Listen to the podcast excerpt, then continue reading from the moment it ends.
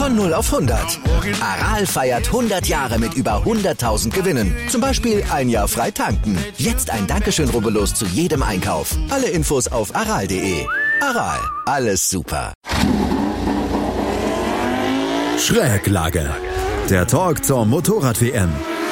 Mit Andreas Thies und den motorsporttotal.com-Experten Gerald Dirnbeck und Ruben Zimmermann. Auf meinsportpodcast.de. Zum ersten Mal in der Geschichte des MotoGP-Rennens in Austin gewinnt das Rennen der höchsten Klasse jemand anderer als Marc Marquez. Alex Rins holt sich seinen ersten Karrieresieg vor dem Doktor Valentino Rossi. Marquez selbst scheidet nach acht Runden aus. Andrea Dovizioso übernimmt die Gesamtführung in der WM-Wertung. Marcel Schrötter kommt in dem Moto 2 aufs Podium. Das sind nur einige der vielen Schlagzeilen, die das Motorradwochenende in Texas schrieb. Darüber muss gesprochen werden. Herzlich willkommen zu einer neuen Ausgabe von Schräglage, dem Magazin zur Motorrad-WM hier auf meinsportpodcast.de in Kooperation mit motorsporttotal.com. Mein Name ist Andreas Thies. Natürlich wieder wie immer dabei die beiden Kollegen von eben motorsporttotal.com, Gerald Dierenbeck und Ruben Zimmermann. Hallo ihr zwei. Hallo, Servus. Servus zusammen. Gerald, was hast du gestern äh, nach sieben Runden gedacht äh, während des Rennens? Hast du gedacht, ja Mensch, ähm, da werden wir dann heute Abend und morgen früh dann über einen klaren Sieg von Marc Marquez schreiben? Ja, definitiv. Also wir haben schon ähm, Fotos für einen Bericht geschnitten gehabt ähm, mit Marquez-Bildern, weil es eigentlich so klar war, dass, dass er irgendwie dieses Rennen gewinnen wird. Er hat wieder die Trainings dominiert. Ähm, und es sah alles danach aus, dass er einfach diese 25 Punkte sich wieder gut schreiben lässt und ähm, ja, als klarer WM-Führender nach Europa kommt. Aber im Rennsport kommt es oft anders, als man denkt. Und das macht auch die Faszination von diesem ähm, Sport aus. Wenn du jetzt zum Beispiel Fußball hernimmst, wenn eine Mannschaft 5 zu 0, 6 zu 0 führt, dann wird sie wahrscheinlich nicht mehr verlieren. Aber im Motorsport ist es erst aus, wenn du die Ziellinie überfahren hast und bis dahin kann alles passieren. Und das haben wir eben gestern in Austin gesehen. Ruben, ich habe gestern noch, gestern Nachmittag noch überlegt vor dem Rennen, habe ich gedacht, Mensch, eigentlich können, können wir die Zusammenfassung für MotoGP schon vorher aufnehmen, weil es wird ja sowieso Marc Marquez gewinnen. Es sah ja auch lange Zeit danach aus, dass Marc Marquez dieses Rennen würde gewinnen können. Ähm, er hatte großen Vorsprung und dann hat er sich in der achten Runde verfahren. Was ist da passiert gestern? ähm, ja, normalerweise, wie du schon sagst, wäre es tatsächlich so gewesen, dass wir eigentlich äh, den ähm, unser, unser Nachbericht am Donnerstag schon hätten aufzeichnen können, weil das Wochenende ja eigentlich genauso gelaufen ist, ähm, eben bis zu dieser achten Runde, wie es alle erwartet haben. Ähm, ganz interessant, dass Marquez danach den Fehler dann wirklich auf seine eigene Kappe genommen hat, hat gesagt, es war ein großer Fehler von mir. Also er hat nicht versucht, sich in irgendwelche Ausreden zu flüchten, ähm, Stichwort Reifen oder irgendwas anderes, hat wirklich gesagt, nee, das war mein Fehler, das darf nicht passieren. Ähm, er hat aber gleichzeitig auch gesagt, es darf zwar nicht passieren, aber es kann halt passieren. Und damit hat er, hat er natürlich auch absolut recht. Ähm, wir wissen, wie schnell das gehen kann. Eine minimale kleine Unachtsamkeit und du liegst auf der Nase. Sieht natürlich dann immer ein bisschen doof aus, wenn du so weit vorne weg äh, bereits an der Spitze liegst und er wusste ja auch, wie weit er vorne ist. Ähm, das legt natürlich dann den Verdacht immer nahe, dass man vielleicht sagt, hm, okay, war der nicht mehr ganz konzentriert, hat er gedacht, der hat das Ding schon im Sack.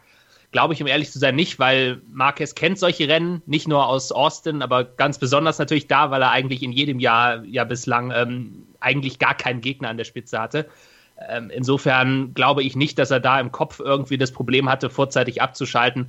Es war einfach ein Fehler, wie er passieren kann, wie er auch einem Marquez in der Vergangenheit schon passiert ist. Ähm, ist natürlich jetzt aufgrund der Situation, ja, oder man, man misst dem Ganzen natürlich jetzt eine besondere Bedeutung bei. Aber so ein Fehler kann genauso gut passieren, wenn du auf Platz 3, 4, 5, 6 oder noch weiter hinten liegst. Ähm, haben wir jetzt zum Beispiel auch von Kel Crutchlow gesehen. Haben wir von Kel Crutchlow gesehen, auf den kommen wir auch gleich noch zu sprechen. Ähm, aber letzten Endes müssen wir noch einmal gerade die Frage klären, was genau ist da passiert, Gerald? Also ich glaube auch, dass es einfach nur ein, ein, ein Fehler war. Es gibt da eine Theorie, dass wenn man ein bisschen nachlässt und vielleicht nicht mehr das allerletzte Risiko eingeht, dass die Reifen vielleicht ein bisschen auskühlen und auch wenn es nur minimal vielleicht fünf Grad sind oder so, vor allem am Ende der langen Gerade, wo du, womit, äh, wenn sie über 300 fahren, auf, dort in Texas fahren sie auf der langen Gerade fast 345 kmh herum, dann bläst der Wind natürlich aufs Vorderrad und es kühlt aus. Und wenn du davor auch schon ein bisschen bisschen Tempo rausgenommen hast, geht vielleicht auch die Reifentemperatur ein bisschen niedriger. Ähm, dann passiert dann vielleicht auch ein Fehler beim Bremsen, aber äh, Marquez hat davon jetzt nicht wirklich was gesprochen. Crutchlow hat das etwas erwähnt, ähm, dass er da vielleicht etwas Probleme hatte. Aber wie gesagt, der Marquez hat den Fehler auf seine Kappe einfach vollgenommen und, und ja, er hat einen Fehler gemacht. Ja. Ähm, wir haben es letztes Jahr zum Beispiel auch bei Valentino Rossi gesehen in, in Sepang, wo er geführt hat und dann einen kleinen Fehler gemacht hat und gestürzt ist. Also es passiert auch den allerbesten, eben Rossi letztes Jahr, jetzt Marquez. Und ich glaube, das sollte man jetzt auch nicht zu überbewerten, weil auf der einen Seite haben wir diese tollen Charaktere. Wir sehen auf dem Motorrad, wie sie kämpfen, beißen, ähm, ans Limit gehen und wir sitzen alle vom Fernseher und denken uns immer, wow, was, was, was sind das für Ausnahmekönner? Aber solche Fehler zeigen dann, dass sie trotz, trotzdem Menschen sind, ja, und, und das macht sie auch ähm, spannend, dass, dass wir diesen Zweikampf haben von Mensch und Maschine im Motorsport und in der MotoGP gilt das eben nach wie vor. Es ist nicht computergesteuert. Absolut. Also absolut. Ich bin ja auch äh, ganz begeistert eigentlich insgesamt über das Rennen, wie es sich danach dann entwickelt hat, weil es wurde ein richtig spannendes Rennen. Bis dahin war so ein bisschen Langeweile eingekehrt, weil Marc Marquez schon relativ weit führte mit drei, vier Sekunden und eigentlich das Rennen von vorne kontrollierte und auch Edgar Mielke der Moderator oder Kommentator auf der Zone hatte gesagt, ja, er fährt im Moment seine Runden runter. Und dann war Marc Marquez auf einmal ausgeschieden. Er hat sich nochmal versucht, aufs Motorrad zurückzuschwingen. Das hat nicht geklappt und er musste das Rennen dann abbrechen. Man sah nur in den Zuschauerrängen die entsetzten Blicke der Marc Marquez-Fans. Am Ende, und diesem Fahrer sollten jetzt allerdings die äh, Schlagzeilen ähm, zugestanden werden, hat Alex Rins das Rennen gewonnen. Er hat seinen ersten Sieg äh, im MotoGP-Zirkus geholt vor Valentino Rossi. Und das war ein faszinierender Zweikampf zwischen den beiden. Valentino Rossi führte lange, aber er konnte der stärkeren, wahrscheinlich der stärkeren Suzuki nichts entgegenhalten. Alex Rins hat, ich glaube, vorletzte oder drittletzte Runde überholt und hat dann am Ende das Rennen verdient gewonnen. Oder, Ruben, habe ich hier zu viel erzählt? Nee, also ein verdienter Sieg war es auf jeden Fall. Es ist natürlich jetzt immer so ein bisschen, naja, das ist das Haar in der Suppe, sagen wir mal so, dass er eben diesen Sieg streng genommen geerbt hat von Marquez, weil ich glaube, alle wissen, wenn dieses Rennen normal zu Ende gegangen wäre, dann ähm, hätte Alex Rins dieses, dieses Rennen nicht gewonnen. Aber auch das ist natürlich eine Qualität, dass du dann eben zur richtigen Zeit am richtigen Ort sein musst. Und es ist ja nicht so, als hätte er diesen Sieg komplett geschenkt bekommen, denn er musste sich ja eben, wie du gesagt hast, erstmal gegen Valentino Rossi durchsetzen. Ähm, und das finde ich persönlich auch ähm, sensationell, was der gestern wieder gezeigt hat. Also mit 40 Jahren immer noch so weit vorne mitkämpfen zu können, auch deutlich weiter vorne eben als wieder mal sein Teamkollege, wo wir vielleicht später noch drauf zu sprechen kommen. Ähm, also der hat, der hat Rins da richtig unter Druck gesetzt, aber wie du schon gesagt hast, am Ende konnte er dann nicht ganz mithalten. Rossi hat sich dann zweimal verbremst ähm, und hat es dann hinten raus glaube ich. Also er hat es auf jeden Fall natürlich nochmal versucht, nochmal ranzukommen. Ähm, aber er ist halt am Ende, äh, am Ende ist er halt Valentino Rossi, am Ende ist er halt der Doktor und der weiß halt genau, wann er eine Chance hat und wann er keine Chance hat. Und er wusste auch, dass Marquez raus ist. Das heißt, er wusste, dass auch für die WM natürlich dieser zweite Platz extrem wichtig ist. Und insofern hat er dann am Ende auch nichts Verrücktes mehr versucht. Ähm, Rins hat das vorne im Gegensatz zu Rossi fehlerfrei gefahren. Der ist, nachdem er einmal an der Spitze war, wirklich eben weggezogen, während sich Rossi dann zweimal verbremst hat. Insofern absolut verdienter Sieg für ihn. Und es war ja eigentlich auch nur eine Frage der Zeit. Also ähm, auch jetzt in den Ausgaben, äh, die wir in diesem Jahr schon aufgezeichnet haben, haben wir ja immer wieder gesagt, passt auf die Suzuki auf, die wird dieses Jahr das ein oder andere Mal vorne mit dabei sein. Ähm, und auch eigentlich alle Experten waren sich einig, dieser Alex Rins, das ist bloß eine Frage der Zeit, bis der sein erstes Rennen gewinnt. Jetzt hat es, ich muss zugeben, ein bisschen früher geklappt, als ich persönlich vermutet hätte. Ähm, und wollen damit jetzt auch nicht vergessen, mit diesem Sieg ist er natürlich jetzt auch voll drin im Kampf um die WM. Also es ist noch sehr früh in der Saison, alles ist noch sehr eng zusammen. Aber der hat mit dem Rennen und mit diesem Sieg natürlich gezeigt, Leute, ich bin jetzt nicht einer, der bloß mal für ein, ein Podium oder einen Sieg gut ist. Ich bin einer, den man auch langfristig auf dem Zettel haben muss. Was ich faszinierend fand gestern, nachdem er Valentino Rossi überholt hatte, hat er sich auch von diesen Störmanövern von Valentino Rossi nicht einschüchtern lassen. Rossi hat es immer mal wieder versucht, relativ spät zu bremsen. In einer Kurve hat er ihn sogar überholt, musste sich dann, weil er zu spät gebremst hatte, dann wieder überholen lassen von Rins. Rins hat da gestern extreme Nervenstärke bewiesen, oder Gerald? Ja, da stimme ich dir absolut zu. Das ist auch das, was mich am meisten eigentlich beeindruckt hat. Ähm, er hat natürlich auch gesehen, dass das äh, Marquez gecrashed ist. Er ist dann zu, zu Rossi aufgeschlossen und hat lange abgewartet und gewartet und den Rossi studiert, wo kann ich ihn am besten überholen, wie entwickelt sich die Reifensituation bei ihm und bei mir und hat dann einfach kaltschnäuzig, eiskalt, äh, saubere Überholmanöver durchgezogen.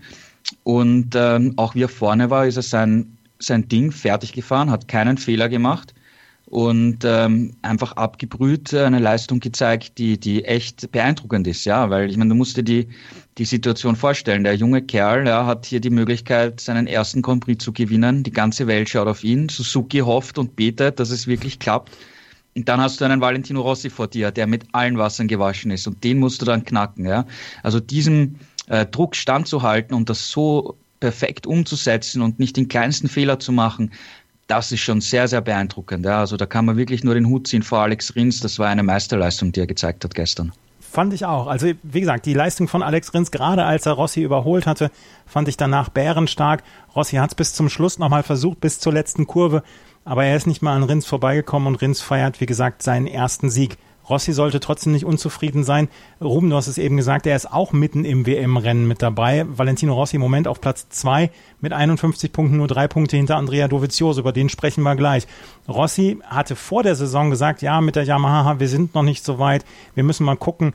Jetzt nach zwei zweiten Plätzen, so unzufrieden kann Rossi nicht sein im Moment. Ähm, ja, also der wird, der wird alles andere als unzufrieden sein. Vor allem, das habe ich ja gerade schon mal angerissen, wenn man sich eben schaut, was wieder mit Maverick Vinales los war. Ja.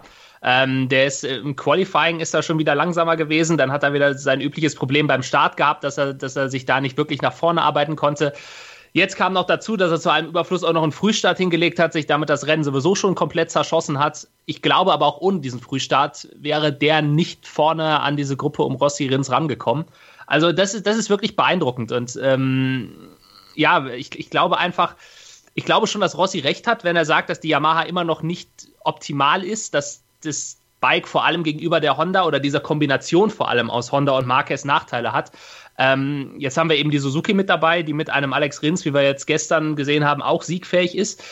Ähm, Ducati bisschen unter Wert geschlagen gestern. Also das war, glaube ich, so für aus Yamaha-Sicht vielleicht das Positivste auch an diesem Wochenende, dass man wirklich vor Ducati landen konnte und das auch relativ deutlich. Ähm, aber insgesamt hat Rossi recht. Also insgesamt ist dieses Bike mit Sicherheit nicht das stärkste im Feld. Aber da spielt er dann halt am Ende auch wieder seine Erfahrung aus. Also er weiß genau, wie er eben diese Schwächen auch umfahren muss. Und ähm, du hast es gesagt, er ist ja drin im WM-Kampf. Also das erinnert so ein bisschen an die letzte Saison. Ähm, da musste Rossi dann natürlich irgendwann abreißen lassen, weil Marquez einfach dann zu viele Rennen irgendwann gewonnen hat. Ähm, aber ansonsten erinnert es wirklich wieder so an 2018, als wir auch diesen, diesen Saisonstart hatten, in dem Rossi, ja, immer auf dem Podium stand eigentlich gefühlt, obwohl das Bike nicht wirklich gut war und Vinales deutlich größere Probleme damit hatte. Und ja, 2019 läuft es wieder relativ ähnlich. Ob das jetzt ein gutes Zeichen ist für Yamaha oder eher ein schlechtes, ähm, das, wird sich, das wird sich dann noch zeigen in den nächsten Wochen. Ähm, aber ich glaube tatsächlich, dass, ja, dass das Ganze auch, um dann den Bogen nochmal auf Vinales zu spannen, für den auch langsam echt eine Kopfsache wird. Also der kommt einfach nicht vorwärts, egal was er versucht. Ich meine, das erzählen wir gefühlt jede, jede Woche, in der wir hier diskutieren. Ähm, aber Austin war jetzt auch wieder so ein Punkt. Und letztes Jahr war Vinales ja in Austin sogar relativ stark, wenn wir uns dran zurückerinnern. Ähm, und jetzt klappt es dieses Jahr auf der Strecke auch überhaupt nicht mehr. Also ähm, bei Yamaha momentan eindeutig der Vorteil intern, zumindest bei Rossi.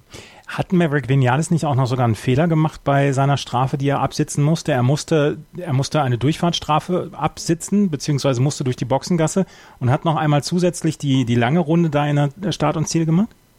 Ja, also das ist tatsächlich was, ähm, was momentan äh, klassenübergreifend aus irgendwelchen Gründen noch nicht wirklich funktioniert. Also wir hatten das ja auch in Katar schon in der Moto 3, als Fenati ähm, nur eine Warnung bekommen hat und aber gedacht hat, er müsste eine Strafe nehmen. Also da gab es schon ein Missverständnis.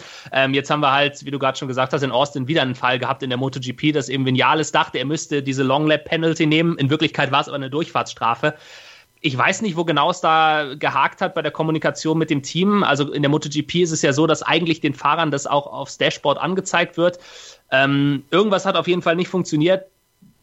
Ja, darf nicht passieren, wobei man fairerweise sagen muss, mit der Durchfahrtsstrafe war sein Rennen ja sowieso hinüber. Also, dass er ja. da jetzt die paar Sekunden extra nochmal verloren hat, mein Gott der, der, konsternierte Maverick Vinales auf seiner, auf seinem Motorrad bei der Durchfahrtsstrafe ist so ein bisschen eins der Bilder des Wochenendes gewesen. Auf jeden Fall Maverick Vinales gehörte ein bisschen zu den Geschlagenen dieser, dieses Wochenendes. Zu den Geschlagenen eigentlich gehörte auch Andrea Dovizioso, nachdem er im Training in der Qualifikation eigentlich so ein bisschen verwachst hatte. Aber er ist letzt gestern mit Platz 4 dann trotzdem an die Spitze der WM-Wertung gefahren. Und trotzdem muss man fragen, Ähm, Gerald, wird er sich nach diesem Wochenende geärgert haben darüber, dass er jetzt eine Chance dann auch verpasst hat, noch mehr Punkte zu sammeln, um vielleicht den Abstand zwischen sich und Marquez ein bisschen größer zu halten, weil Dovizioso auf Platz 13 war nach der Qualifikation, musste sich nach vorne arbeiten, hat er auch gemacht. Und dann nach so einem Ausfall nur Platz 4. Oder ist äh, Platz 4 völlig in Ordnung für ihn? Ja, er hat schon vor dem Wochenende gesagt, dass äh, Austin eine schwierige Strecke für Ducati ist. Ähm, und ein Podestplatz wäre fast wie ein Sieg für ihn, weil er eigentlich auch davon ausgegangen ist, dass Marquez gewinnen wird und äh, mit einem Podestplatz kann er Schadensbegrenzung betreiben.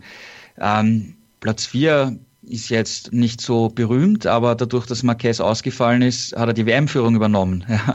Ähm, also im Endeffekt, er hat wieder für ihn alles in die Hände gespielt und äh, es ist halt die, die Konstanz, ja, über die wir ähm, jetzt schon oft über bei Andrea Dovizioso gesprochen haben. Wenn ein schlechtes Rennen da ist, eine schlechte Strecke, dann musst du halt deine, deine Chancen nutzen und, und Punkte sammeln. Und da ist ein vierter Platz ein gutes Ergebnis. Weil es sind dann an schlechten Wochenenden eben diese vierten, fünften, vielleicht mal ein dritter Platz, sechster Platz, die sind dann die, die am Ende des Jahres die wichtigen entscheidenden Punkte sein können. Ja, also das war schon, war schon okay.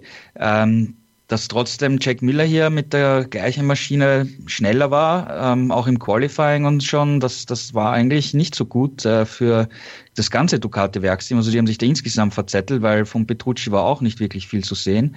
Ähm, also da hat Miller den, den Werksfahrern definitiv die Show gestohlen. Ja, war von ihm eine super Leistung. Um das, um das vielleicht nochmal zu ja. untermauern, auch was Gerald gerade gesagt hat mit der Konstanz. Also wir haben jetzt drei Fahrer in diesen drei Rennen bisher gehabt, die immer in die Top 5 gefahren sind. Das waren Dovizioso, Rossi und Rins. Und das sind genau die drei Fahrer, die jetzt die WM anführen.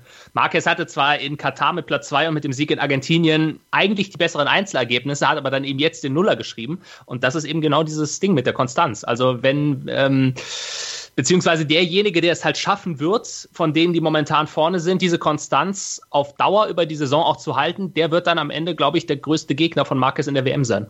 Wir werden sehen. Und ähm, was Gerald jetzt gesagt hat, für André Dovizioso die 13 Punkte sind dann 13 gewonnene Punkte dann auch auf Marc Marquez, der mit 45 Punkten im Moment auf Platz 4 in der Fahrerwertung fährt. Über Jack Miller müssen wir tatsächlich jetzt nochmal sprechen. Der hatte eigentlich ein ziemlich perfektes Wochenende.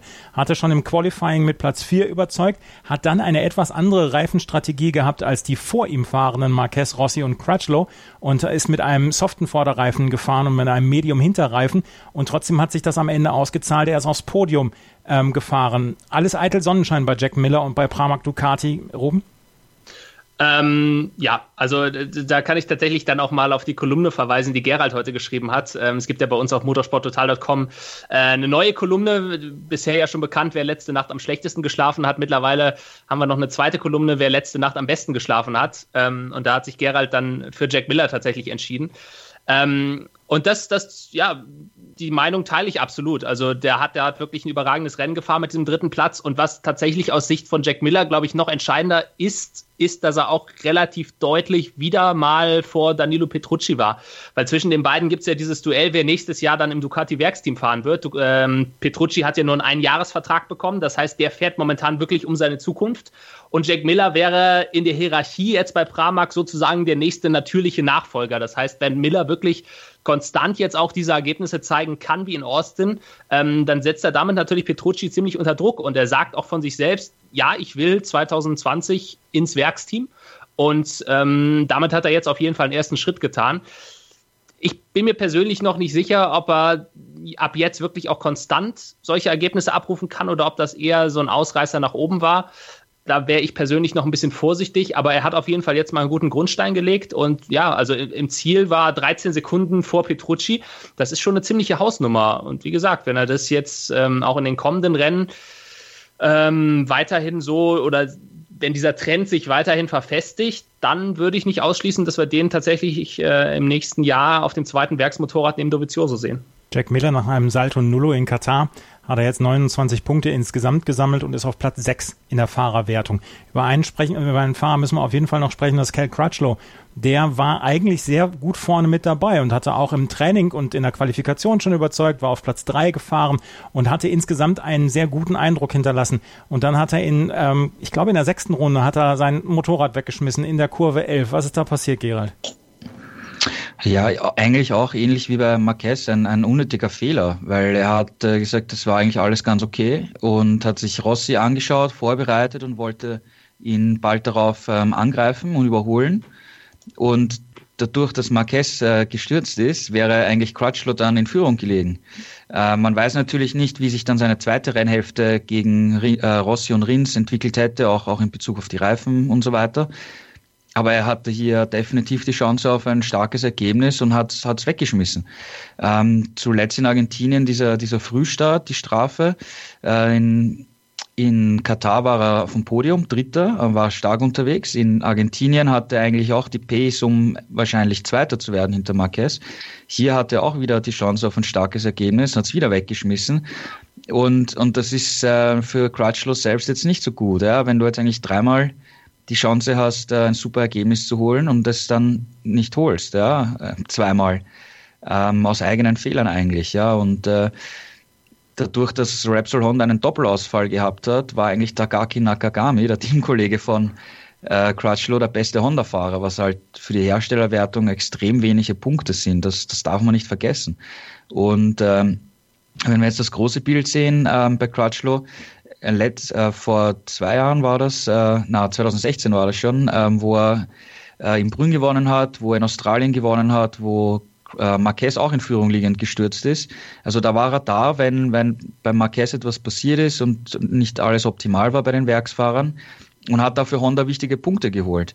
Und das hat er jetzt einfach wieder mal ausgelassen. Also das ist äh, nicht so toll. Also da müsste er sicher bei den nächsten Rennen eine Steigerung äh, zeigen aus, aus persönlicher Sicht, ja, weil die Pace prinzipiell ist stark.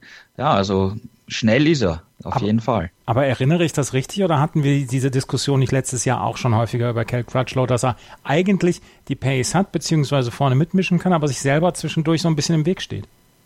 Ja, absolut. Ja, das ist äh, Cal Crutchlow, ja. Er ist schnell, kämpft vorne mit, holt ein super Ergebnis, ja, ist alles super, alles perfekt, ja. Und beim nächsten Rennen ist er vielleicht nur Vierter, Fünfter und, und crasht dann in der Anfangsphase, weil meistens, wenn er in ein Rennen stürzt, ist es relativ in der Frühphase oder im ersten Renndrittel. Also es ist eher seltener, dass er dann in den letzten zwei, drei Runden oder so noch zu Boden geht. Und vielleicht will er da auch teilweise manchmal etwas zu viel. Ähm, ja, das ist etwas, woran er selber arbeiten muss. Das, da kann ihm keiner helfen. Ich habe äh, letztes Jahr mit seinem Teamchef äh, lang darüber gesprochen, mit Lucio Cecchinello, der selber Rennfahrer war, ähm, ob er ihm hier helfen kann mit seiner Erfahrung. Er hat gemeint, er kann ihm vielleicht ein paar Ratschläge geben, aber effektiv gesehen müssen das Rennfahrer selber machen und äh, sind so sind eigentlich vom, vom Wesen her solche Egoisten und Sturköpfe, ja, und, und Crutchlow ähm, ist da einer der speziellen Kandidaten dafür, ähm, dass, dass sie sich eigentlich nicht wirklich was sagen lassen von außen, ja. Also das, das ist halt ein, ein Thema, ähm, mit dem Crutchlow halt selber umgehen muss, ja. Mhm. Cal Crutchlow also auch ausgeschieden, genauso wie Jorge Lorenzo. Und der hat dann das äh, schlechte Wochenende beziehungsweise den schlechten schwarzen Tag für Repsol Honda komplett gemacht. Der ist nämlich auch noch ausgeschieden in der zehnten Runde. Äh, ein kompletter Salto Nullo für das Werksteam. Lorenzo kommt noch überhaupt nicht in Schwung. Wir haben am Anfang der Saison schon gesagt, ja, das wird ein bisschen brauchen, bis Lorenzo sich auch an die Maschine gewöhnt hat, an das, an das neue Motorrad.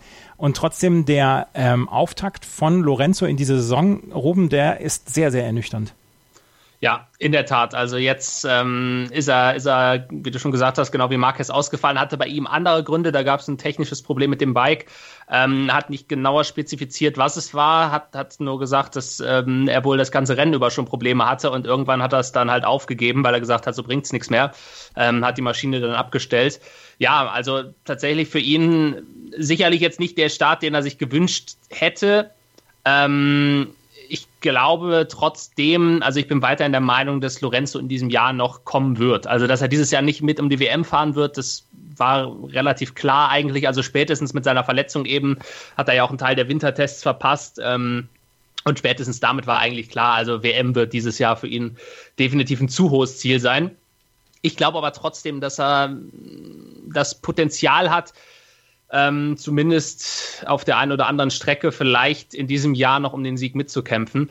Klar, es war jetzt halt wirklich, wenn man rein auf die Ergebnisse schaut, katastrophaler Start für ihn. Also ich, ich, ich kenne die genauen Zahlen jetzt der letzten Jahre nicht auswendig, aber ich glaube, es war sogar ein noch schlechterer Start, was die Punkte angeht, als ähm, die Starts, die er letztes und vorletztes Jahr bei Ducati hingelegt hat. Aber auch da muss man ja sagen, da hat er ja dann auch am Ende noch den, den Dreh bekommen. Und ich glaube tatsächlich auch, dass er das bei Honda auch schaffen wird. Ich glaube aber auch, dass es für ihn eine sehr frustrierende Situation ist. Also klar, man kann es von zwei Seiten sehen. Ich glaube einerseits, dass ihn das schon motiviert, dass er es unbedingt allen zeigen möchte, dass er auf diesem Bike auch Rennen gewinnen kann.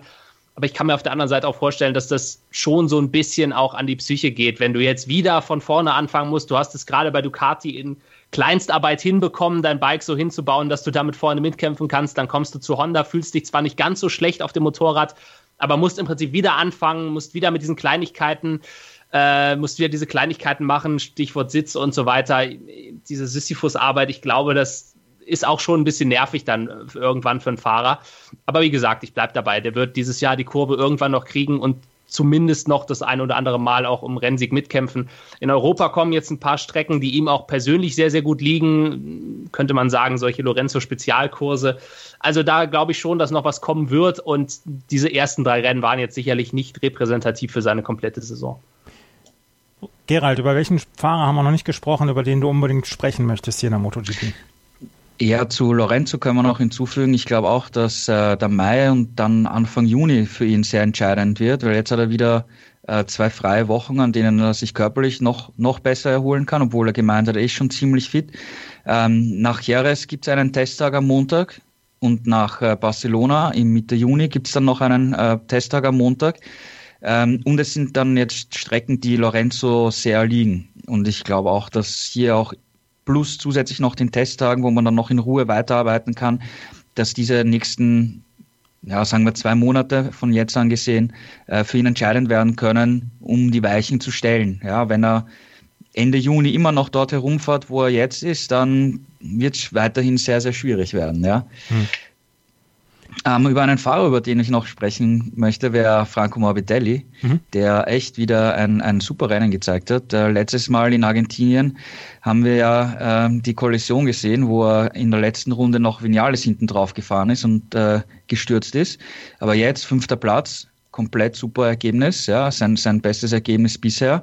Ähm, hat Petrucci in Schach gehalten und äh, sein Teamkollege Fabio Quattararo als, als Rookie, wieder mit Abstand der beste Rookie ähm, siebter Platz, auch ein Wahnsinnsergebnis für ihn. Also obwohl das äh, Petronas Yamaha-Team im Prinzip ein neues MotoGP-Team ist, ähm, sind die echt gut aufgestellt. Ja, auf der einen Seite fahrerisch und natürlich haben sie im im, im Hintergrund, im Team viele erfahrene Leute, die auch lange im Yamaha-Werksteam gearbeitet haben. Also es ist jetzt nicht von Grund auf ein komplett neues Team, aber die äh, machen sich hier, hier richtig gut, muss man sagen. Ja? Mhm. Und ähm, ansonsten könnte man eventuell noch ähm, Paul Espargaro erwähnen, KTM. Ähm, hat hier mit Startplatz 5 das beste Qualifying-Ergebnis überhaupt erzielt und ist dann Achter geworden. Ähm, klar, der Rückstand ist jetzt im, im Ziel mit, mit einer halben Minute doch etwas groß, aber im Vergleich zum vergangenen Jahr haben sie sich doch deutlich gesteigert. Ähm, ja, bei KTM ist noch das große Fragezeichen, wie es, Johann Zarco äh, weiterhin geht, weil glücklich ist der Franzose momentan gar nicht. Johann Zarco hier ähm, nur auf Platz 13 gefahren, ähm, hatte 42 Sekunden Rückstand dann am Ende mit seiner KTM vor Miguel Oliveira, der auf Platz 14 gefahren ist. Ruben, hat Gerald alle Fahrer schon besprochen oder möchtest du noch einen besprechen? Äh, tatsächlich jetzt auch die KTM-Jungs, das wäre auch meine Wahl gewesen. Also gerade Joan Sarko ist, ähm, wie Gerald schon gesagt hat, eigentlich momentan deutlich unter den Erwartungen. Also der war jetzt im Ziel ähm, zwei Sekunden oder nicht mal zwei Sekunden vor Miguel Oliveira. Das kann halt nicht sein Anspruch sein. Also äh, nicht falsch verstehen, ich finde, äh, Miguel Oliveira macht für einen Rookie einen sehr, sehr guten Job. Also hat mich tatsächlich auch überrascht, dass der ähm, man kann es aber von zwei Seiten sehen. Also, dass der mit Sarko mithalten kann, das überrascht mich persönlich schon. Ich weiß nicht, ob es jetzt eher an der Schwäche von Sarko liegt, aber grundsätzlich macht Oliveira, eben wenn man bedenkt, dass er noch ein Rookie ist, einen sehr, sehr ordentlichen Job. Aber wenn man es dann eben von der anderen Seite sieht, ist das von Sarko halt einfach viel zu wenig. Nicht nur im Vergleich zu einem Oliveira, den er eigentlich deutlich mehr im Griff haben sollte, sondern gerade eben auch ein Paul Espargaro, der natürlich auch kein Sonntagsfahrer ist. Also das wollen wir nicht vergessen. Der hat letztes Jahr das erste KTM-Podium geholt in Valencia ähm, und holt wirklich momentan aber auch für die Österreicher die Kohlen aus dem Feuer. Also da war der Hype ja relativ groß im Winter, als Sarko dann kam und wirklich ja auch bei KTM die Hoffnung da war, eben jetzt mit Sarko diesen Fahrer verpflichtet zu haben, der dem Team auch nochmal hilft, den nächsten Schritt zu machen. Das hat sich bisher überhaupt nicht bestätigt. Also wenn einer momentan bei KTM für gute Ergebnisse zuständig ist, dann ist es eindeutig Espargaro. Und ähm, ja, also der macht wirklich einen sehr, sehr soliden bis sehr guten Job.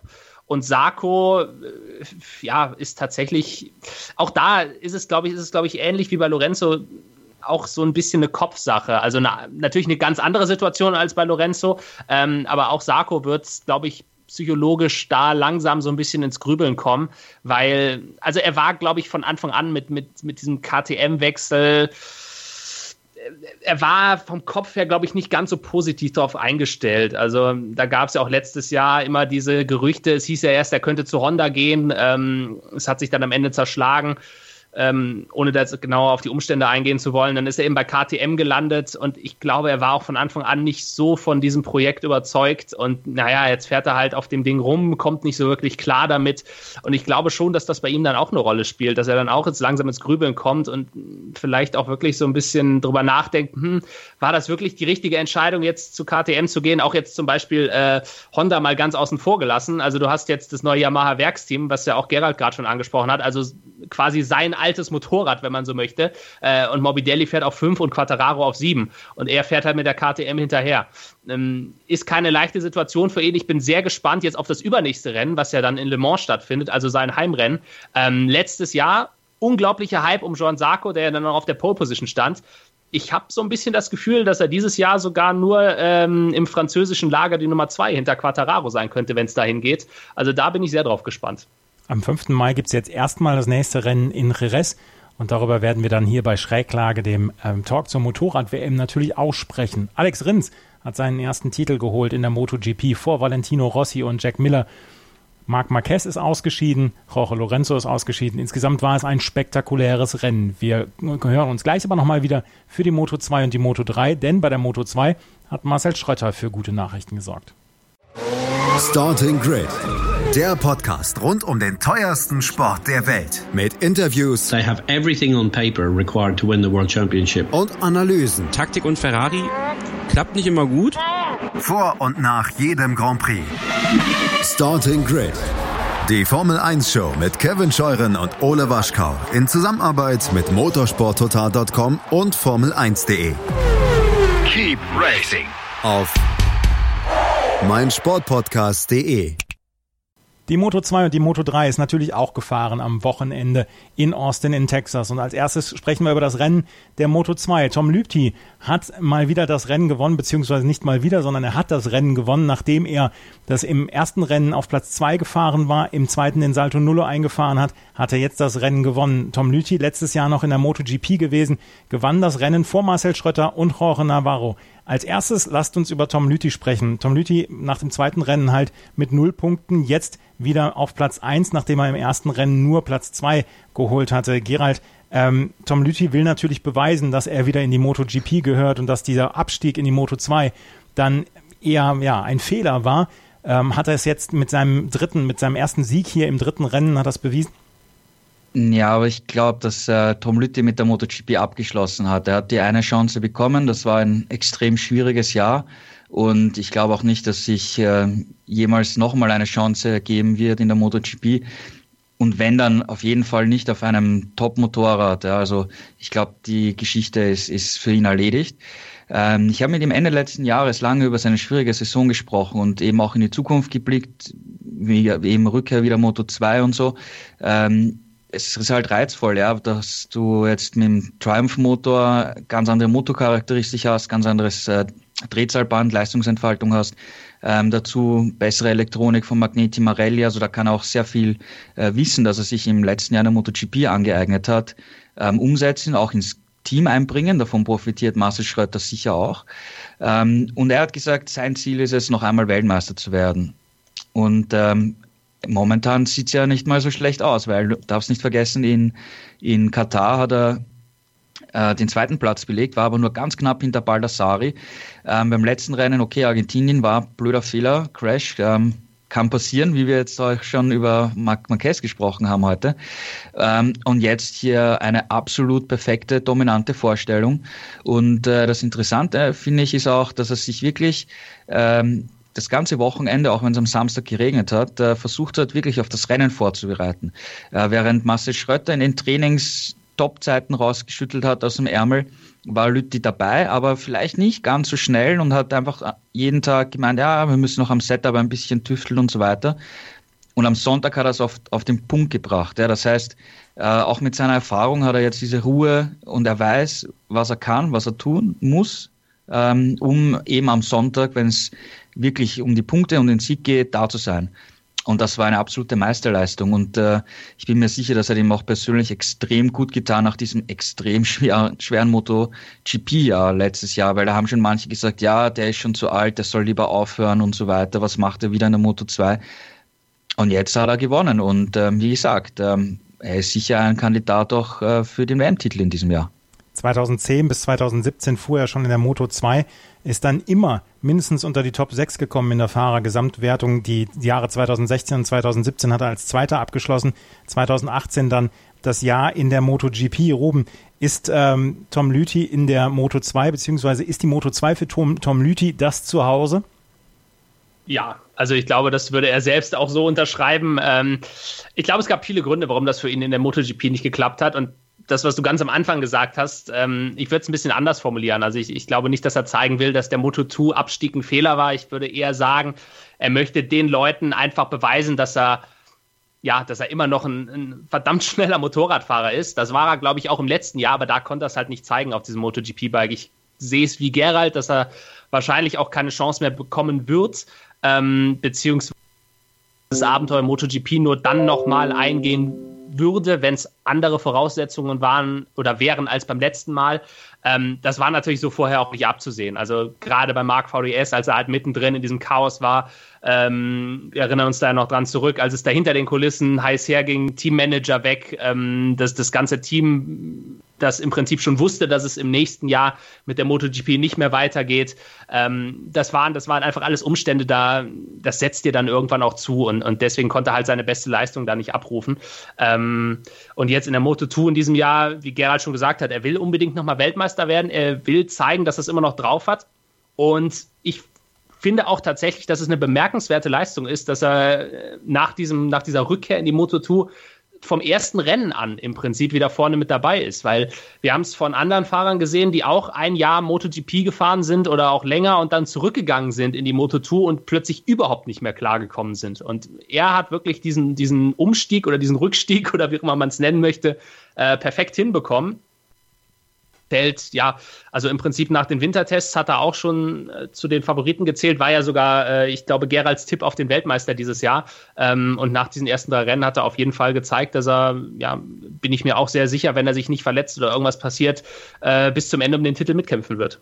Tom Lüthi im Moment auf Platz drei in der Fahrerwertung hinter Marcel Schrötter und der hat so ein bisschen auch die Schlagzeilen dieses Wochenendes beherrscht in der Moto 2. Gerald, wir haben letzte Saison häufig darüber gesprochen, Mensch, Marcel Schröter ist so nah am Podium dran, dann hat er noch mal ein Podium erreicht, Ende 2018 und jetzt scheint es so, fallen sie wie die reifen Früchte, die Podien für Marcel Schröter. Zum zweiten Mal nach Katar kommt er aufs Podium, dieses Mal sogar Platz zwei, nur zwei Sekunden hinter Tom Lüthi. War das das perfekte Wochenende für Schröter? Perfekt wäre es gewesen, wenn er gewonnen hätte, aber insgesamt war es fast das perfekte Wochenende für ihn. Ja, fast, weil du musst immer den Teamkollegen schlagen. Das ist immer das erste Ziel und das ist ihm jetzt nicht gelungen, obwohl er auf der Pole Position war. Also das ist sicher ein, ein kleiner Wermutstropfen. Aber du hast es absolut richtig angesprochen. Ja, im vergangenen Jahr hat man immer das Gefühl gehabt, dass dieser letzte, letzte Schritt am fehlt, vor allem am Sonntag. Und äh, in diesem Jahr ist das Intec-Team generell stark. Also wir haben jetzt drei Rennen äh, gesehen. Ähm, in allen drei Rennen war das Team vorne dabei, im Training plus im Rennen. Zum zweiten Mal sind beide Fahrer auf dem Podest. Ähm, der erste Doppelsieg in der Teamgeschichte.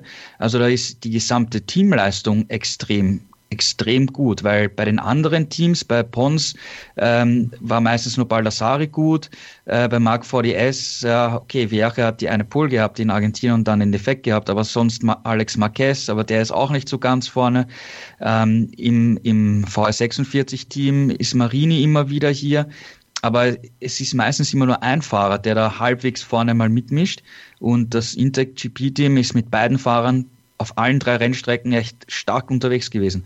Also das ist dieser, dieser wichtige, entscheidende Schritt.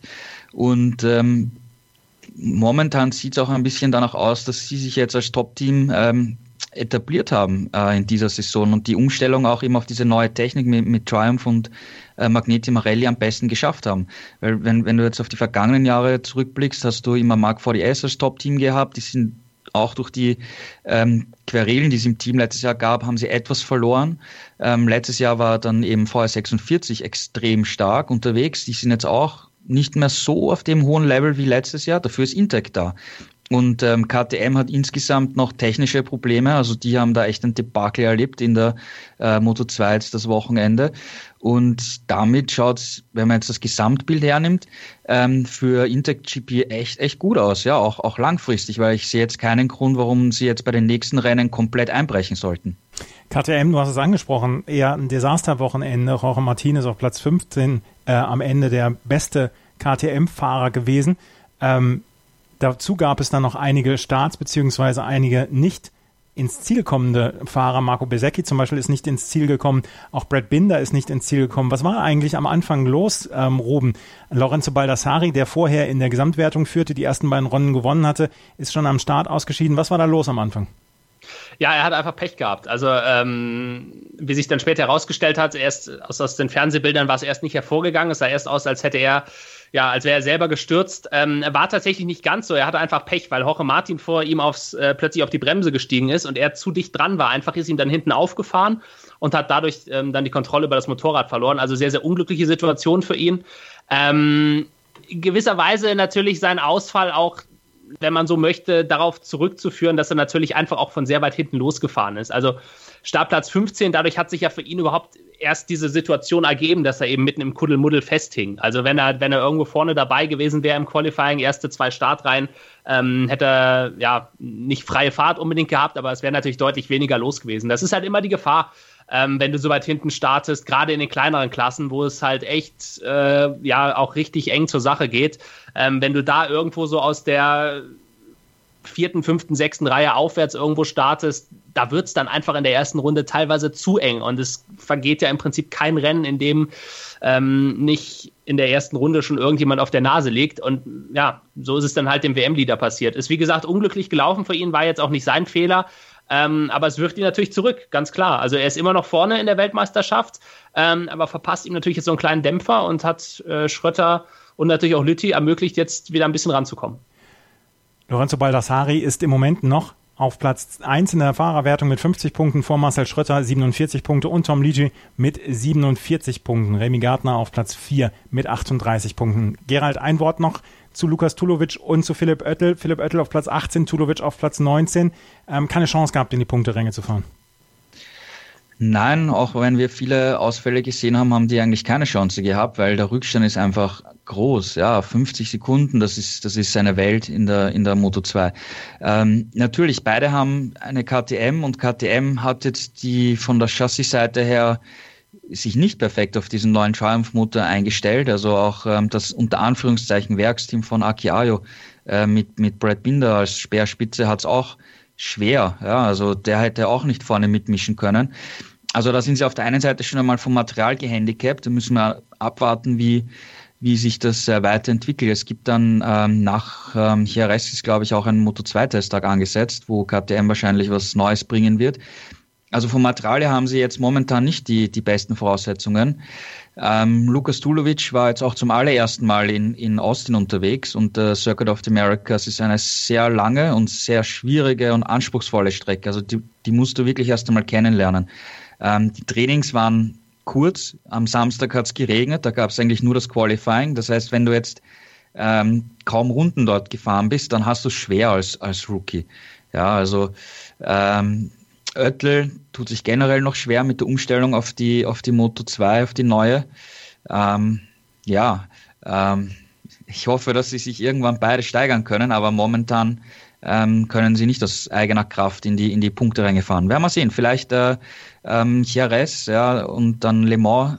Ähm, das sind Strecken, die beide sehr, sehr gut kennen, wo sie auch getestet haben schon im Winter, wo es eben auch eine Basisabstimmung gibt. Ähm, vielleicht läuft es dort bisschen besser. Mhm. Am 5.5., wie gesagt, gibt es das nächste Rennen in Jerez. Ein Wort natürlich noch zur äh, Moto 3 müssen wir verlieren. Aaron Canet hat das Rennen gewonnen vor Jaume Masia und dem dritten Platz Andrea Migno. Am Ende. Auf Platz 1 in der Fahrerwertung im Moment Raume Masia, nachdem er am Anfang einen Nuller geschrieben hat, hat er jetzt 45 Punkte gesammelt, punktgleich mit Aaron Canet, der nach dem zweiten Rennen nur vier Punkte zusätzlich holen konnte und jetzt die 25 Punkte geholt hat. Oben, letztes Jahr hast du die Moto 3 kommentiert. Wie ist das Rennen abgelaufen?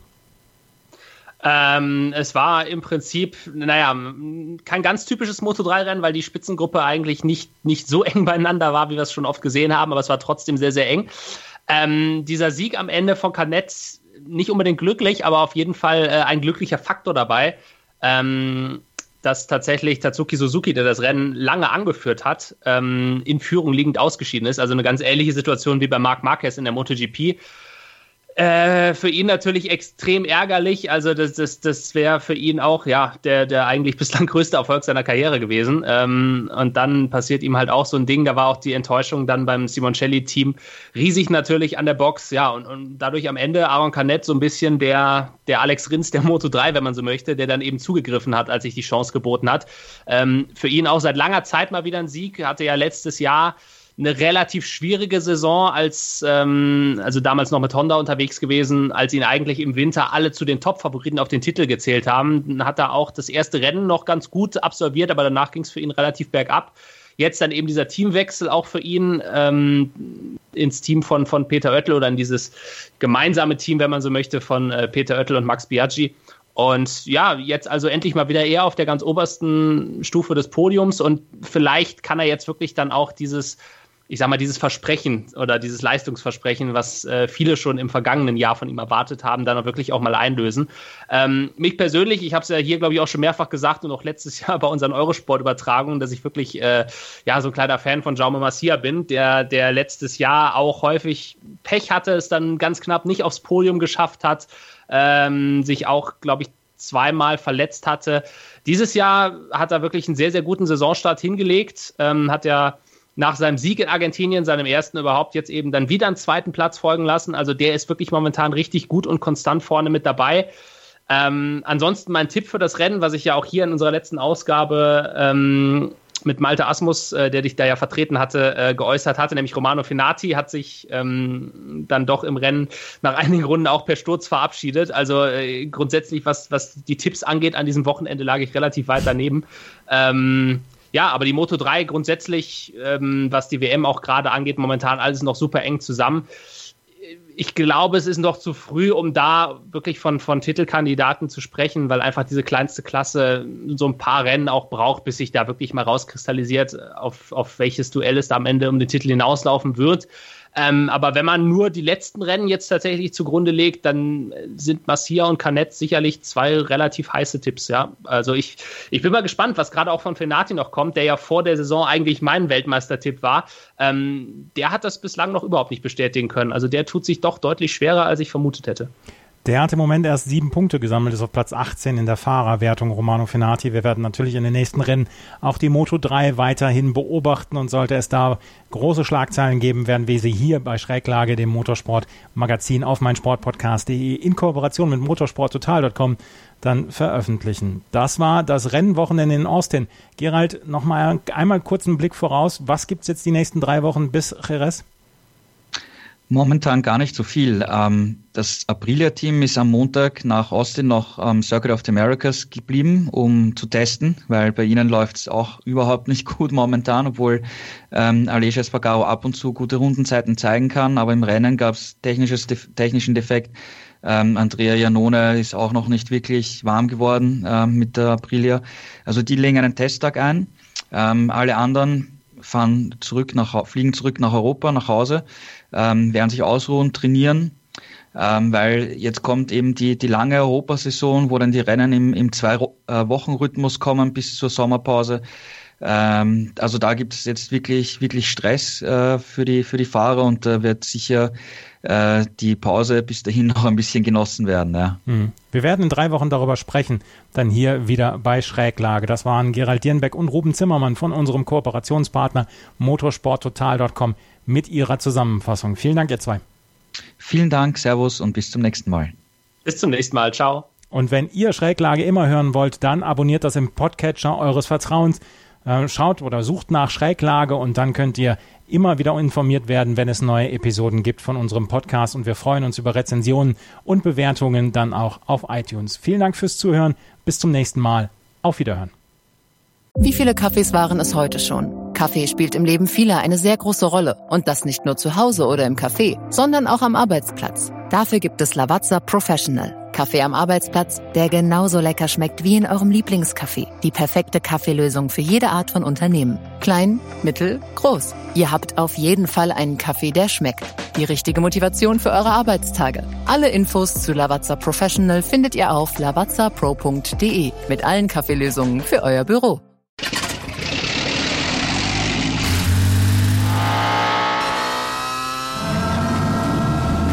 0 auf 100. Aral feiert 100 Jahre mit über 100.000 Gewinnen. Zum Beispiel ein Jahr frei tanken. Jetzt ein Dankeschön, rubbellos zu jedem Einkauf. Alle Infos auf aral.de. Aral, alles super. Schräglage. Der Talk zur Motorrad-WM.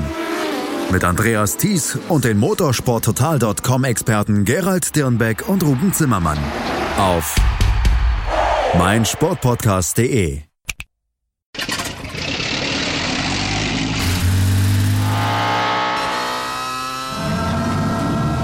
Von 0 auf 100.